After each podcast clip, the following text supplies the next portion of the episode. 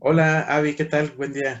Hola, hola, Fer, ¿qué tal? Súper contenta de estar otra vez aquí conectados y, bueno, eh, aquí con, algo que creo que ha prevalecido como inquietud respecto a la, a la comunicación, ¿no? Como estas estrategias de comunicación que, que nos puedan dar bienestar, pues como lo hemos dicho, en el campo educativo, laboral, social, familiar y bueno, en, en términos generales, ¿no? La importancia de la comunicación. Sí, ¿no? En cualquier tipo de organización es necesario tener alguna estrategia de comunicación. Para ello tenemos una invitada que nos va a acompañar. Ella es de la ciudad de Nogales, frontera con Estados Unidos, en Sonora. Así que le vamos a dar ingreso. Muy bien, bienvenida.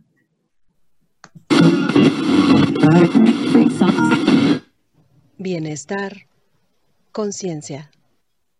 Hola Ceci, qué gusto tenerte con nosotros desde Nogales, Sonora, y más precisamente eh, como parte de la Universidad de Sonora. Qué gusto.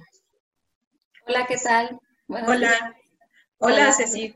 Bienvenida, bienvenida, y es muy grato para nosotros tenerte como invitada especial y eh, bueno, con la experiencia que tú tienes y este recorrido que has tenido en el ámbito de la educación ¿cómo nos podrías compartir a nosotros y a quienes todos los, que nos escuchan y nos ven la importancia precisamente de la comunicación organizacional como una estrategia para promover el bienestar?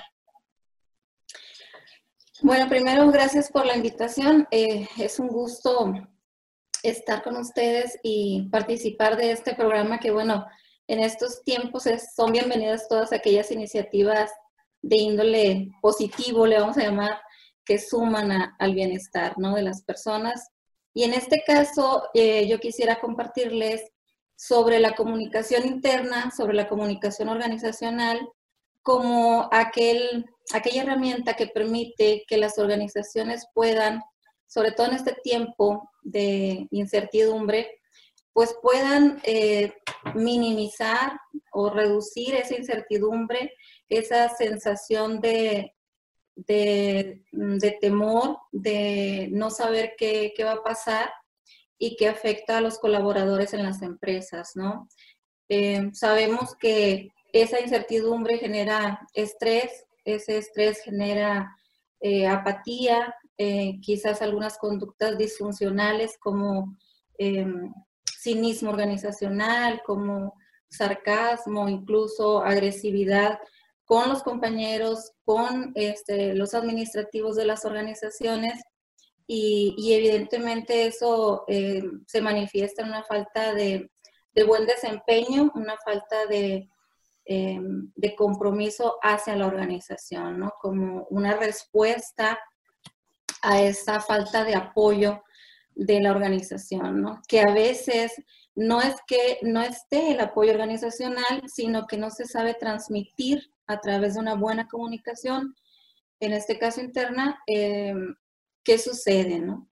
Entonces, eh, creo que más ahora que, en otros tiempos es necesario trabajar sobre programas, planes, acciones que permitan que de verdad exista ese proceso de comunicación eh, donde se escuchan las necesidades de los empleados, de los colaboradores, de todo el personal, y no solamente trabajar sobre una información o una comunicación descendente, ¿no? Sabemos que estás tú al frente de esta carrera de comunicación organizacional ahí en el campus de Nogales, en Sonora. Eh, ¿Cómo es que ustedes eh, inspiran, impulsan en los alumnos que no solamente vean este tema de la comunicación organizacional como un aspecto para incrementar la productividad, sino para generar bienestar en las relaciones entre personas. Sí, fíjense que, la carrera de comunicación organizacional tiene un enfoque centrado en las personas y se trata de que esa filosofía eh, pues se la lleven y permee a las organizaciones donde se insertan nuestros egresados, ¿no? Entonces el punto eh, es el desarrollo humano, es la persona y a través de la persona el desarrollo de las organizaciones y lo transversal es precisamente la, comunicación, ¿no? Eh, o la herramienta a través de lo que se logra esto. hemos tenido buenos casos, hemos tenido, creo, eh, varios egresados que están en el área de recursos humanos. En el entorno no hay áreas de comunicación propiamente, ¿no? Como dirección de comunicación, más bien se insertan en el área de recursos humanos, de capital humano o algún nombre similar y eh, trabajan, trabajan varios eh, programas donde precisamente no es solamente la parte perversa del capital humano, de, la producción y del buen desempeño, mm, sino de, buscar que sea mm, un entorno mucho más positivo, de bienestar. Incluso hay algunas empresas y algunos egresados que trabajan cuestiones de, de felicidad organizacional, ¿no? Entonces, eh, eso es lo que buscamos a través de, la currícula y también de la participación de expertos en estas temáticas y creo que poco a poco vamos incidiendo en cambiar la perspectiva de, de estas áreas. Muy bien, Ceci. Oye, ¿y cómo es que los alumnos que actualmente están cursando esta carrera de comunicación organizacional podrían aprovechar la situación de la pandemia como para generar alguna estrategia de apoyo, de intervención organizacional, eh, no sé, no solamente en un proyecto de tesis, sino cómo se podrían ellos visualizar, no sé si han hecho este ejercicio, en su incursión laboral. Ahora sí que con este fenómeno que pues nos va a acompañar muchos años, ¿no? No es nada más de unos meses. ¿Cómo, cómo podría ese joven visualizarse con este tema de la pandemia con su carrera de comunicación organizacional? Yo creo que se rescatan dos cosas de esta situación. Aunque muchos hablamos de lo negativo, creo que tiene sus cosas positivas y para los em, estudiantes con perfil en el área de comunicación, uno de ellos es aprender eh, a reaccionar o a tener un protocolo para situaciones de crisis, porque si bien es cierto, esta crisis eh, pues no pudo haber sido prevista.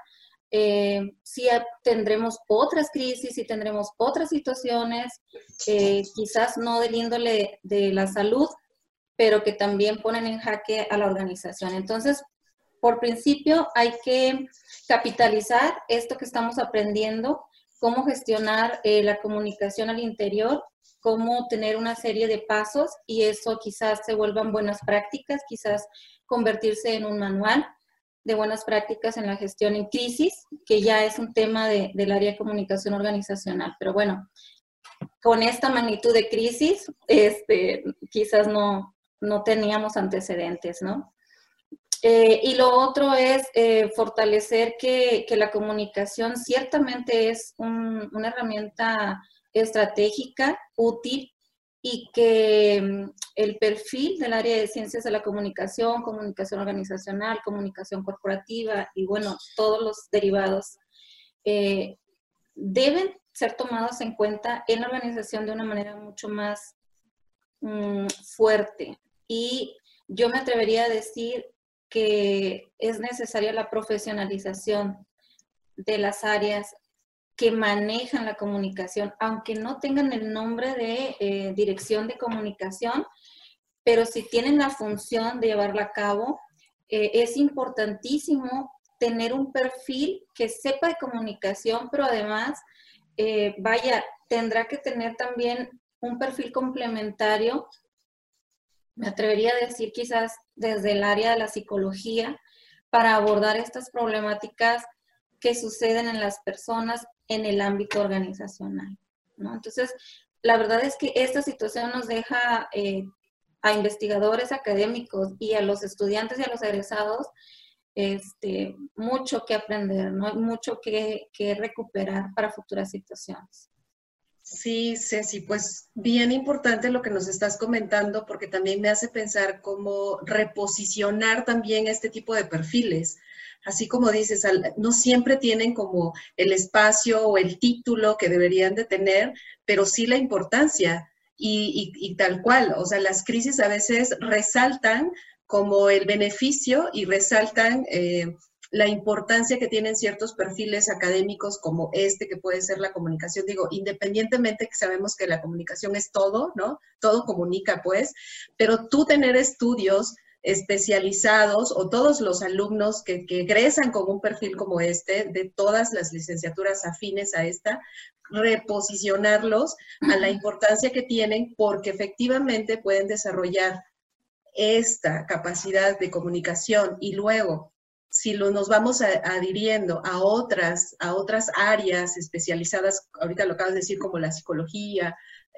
las humanidades, ¿no? La, no sé, todo, todo lo médico, todo lo que nos pueda ser útil, no para esta crisis nada más, sino las pequeñitas y las venideras, que, que, que, ojalá no fueran tantas, pero esto, esto que acabas de decir, yo lo resalto porque quienes nos, nos, están escuchando y quienes se interesan a veces por la comunicación de decir, ay, bueno, es que, ¿y para qué vas a estudiar eso, no? Si este, no vas a ser locutora o no vas a ser, no sé, a veces lo, lo canalizan demasiado específico. Y ahorita mira la importancia que tiene para, para este tipo de situaciones. Entonces, ¿qué podrían ellos... ahí? Eh, esto que estás diciendo es muy importante. Eh, quizás se concibe en muchos ámbitos todavía la comunicación como algo técnico, ¿no? Es decir, así ABC el paso para comunicar o este es el modelo de comunicación o sabes, sabes producir medios, este, etcétera. Pero la comunicación, en este caso la organizacional, va mucho más allá de la parte operativa, técnica, y, y, de verdad tiene que reconsiderarse su función estratégica dentro de la organización. Sí, Sí, sí, súper importante y qué bueno que lo, que lo resaltas, que lo aclaras y que además, pues también quien esté interesado en estas áreas y ahora nosotros que estamos atravesando la pandemia, retomemos todos estos conceptos tan importantes. Muchas gracias, Ceci. Gracias por, algún mensaje, algún mensaje final, Ceci, que quieras compartirnos como pues parte de este aprendizaje que nos ha dejado la, la pandemia, no sé, pues que aprovechemos todas las situaciones y busquemos eh, recuperar aquello que nos em, permite tener prácticas futuras en mejores condiciones, ¿no? Tanto para profesionistas, organizaciones, estudiantes, académicos, eh, que también ha sido un, un reto transitar a esta parte de la virtualidad, que pero bueno, tenemos experiencias como la suya que son muy buenas, ¿no? Que también nos abre un mundo de, de posibilidad en, cuestión de relaciones. Hay que encontrar, eh, hay que innovar, hay que trabajar sobre las cosas positivas, que pareciera que no las hay, pero hay que buscarlas, ¿no? Yo creo que hay que centrarnos en lo positivo y, dejar de ver siempre el lado oscuro. Muy bien. Pues te queremos agradecer, Ceci, por esta participación. Seguramente te tendremos en otros momentos porque pues el tema de la comunicación, como ya lo dijeron, está presente siempre en todos los procesos, en las organizaciones, cualesquiera que sean, no solamente de carácter productivo. Y en el tema, por ejemplo, de los docentes, es muy interesante también, ¿no? Cómo esta situación nos ha obligado no solamente a innovar, sino a manejar los miedos de una manera muy importante. Un miedo, por ejemplo, de manejar las plataformas y pues será interesante en próximos capítulos quizás retomar esta, esta situación. Así que pues muchas gracias, Ceci. Gracias a ustedes. Gracias, Ceci. Saludos. Nos vemos pronto. Nos vemos. suscríbete a nuestro canal en YouTube, Audec Consultores. Regálanos un like y comparte nuestros videos. Nos encuentras en Facebook como Audec Consultores y escúchanos en las plataformas de Anchor, iVoox y ahora en Spotify. Pero sobre todo, sé feliz. Bienestar, conciencia.